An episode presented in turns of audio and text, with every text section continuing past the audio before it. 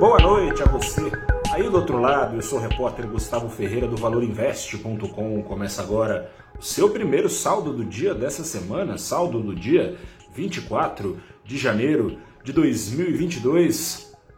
A semana começou daquele jeito, de, o, dia, o dia foi meio esquisito, na verdade, foi muito louco. É, bom, gente, acho que o resumo é o seguinte: talvez ainda seja precipitado, ainda seja cedo para falar em estouro de bolha, né? Bolha é aquele negócio que a gente só sabe, só diz ali na batata que estourou depois que estourou, né? Antes é, é difícil falar.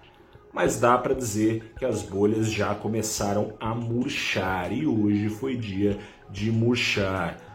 Lá em Nova York não se via tanta volatilidade como tem sido vista desde o começo da pandemia. Semana passada foi a semana de maiores perdas para as bolsas nova-iorquinas. Hoje, as bolsas de Nova York chegaram a cair 5%, o índice Nasdaq 5%, o índice S&P 500 4%, o índice Dow Jones 3%, mas fecharam em alta. Olha que coisa louca. Se recuperaram no fim do dia, enquanto os títulos é, americanos estavam embaixo, porque o pessoal estava topando qualquer coisa em busca de segurança.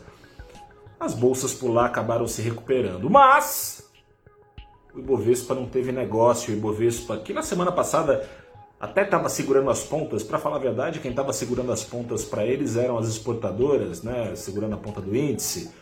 Mas Nessa segunda-feira não teve jeito, o Ibovespa foi tragado pela onda de vendas que está varrendo o mundo. O Ibovespa, que chegou a cair no pior momento mais de 2%, saiu barato. Caiu 0,92%, enquanto o dólar subia 0,87% aos R$ 5,50 no lastro dessa onda global por aversão ao risco.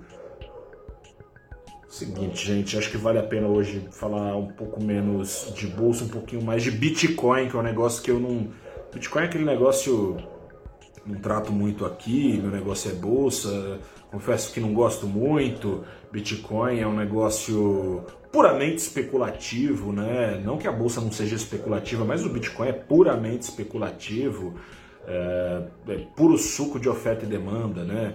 É, e no lastro desse puro suco de oferta e demanda, o preço do Bitcoin, o que aconteceu com ele em meio aos incentivos dados pelo Banco Central Americano, diz melhor do que qualquer outro ativo que foi inflado, porque o inflado Bitcoin foi demais antes de março de 2020, ou seja, antes dos juros nos Estados Unidos serem zerados e antes dos títulos de dívida do governo americano passarem a ser recomprados pelo Banco Central americano, de modo a fazer chover dólar, o Bitcoin era cotado ali na casa dos 6 mil dólares. Subiu até novembro desse ano, que passou a altura, meu amigo, dos 64 mil dólares, é alta de quase mil por cento, oferta e demanda, você sabe muito bem que a inflação, quando tem muito dinheiro corrente, sobe.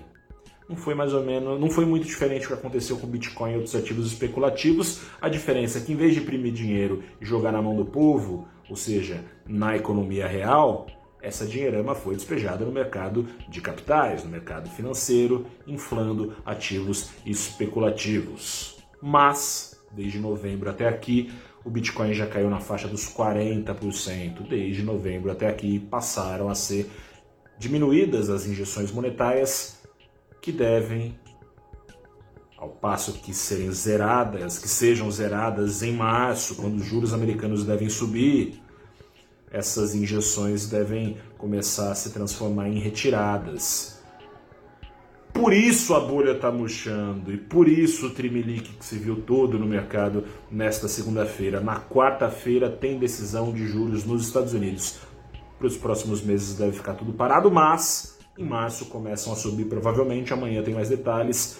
Tem, tá em dúvida aí se vai ser 3 ou 4 ou 5 até altas de juros ao longo desse ano e se já em março o programa de recompra se transforma em revenda, parando então de chover dólar para inundação ser enxugada. No meio dessas especulações, as bolhas vão murchando e eu te convido a se segurar na cadeira, força na peruca e continuar com valorinvest.com para saber mais detalhes deste momento de tensão, deste momento divisor de águas do mercado financeiro mundial. Grande abraço, até a próxima. Lembrando que amanhã é feriado em São Paulo, mas a bolsa abre. Até a próxima, tchau.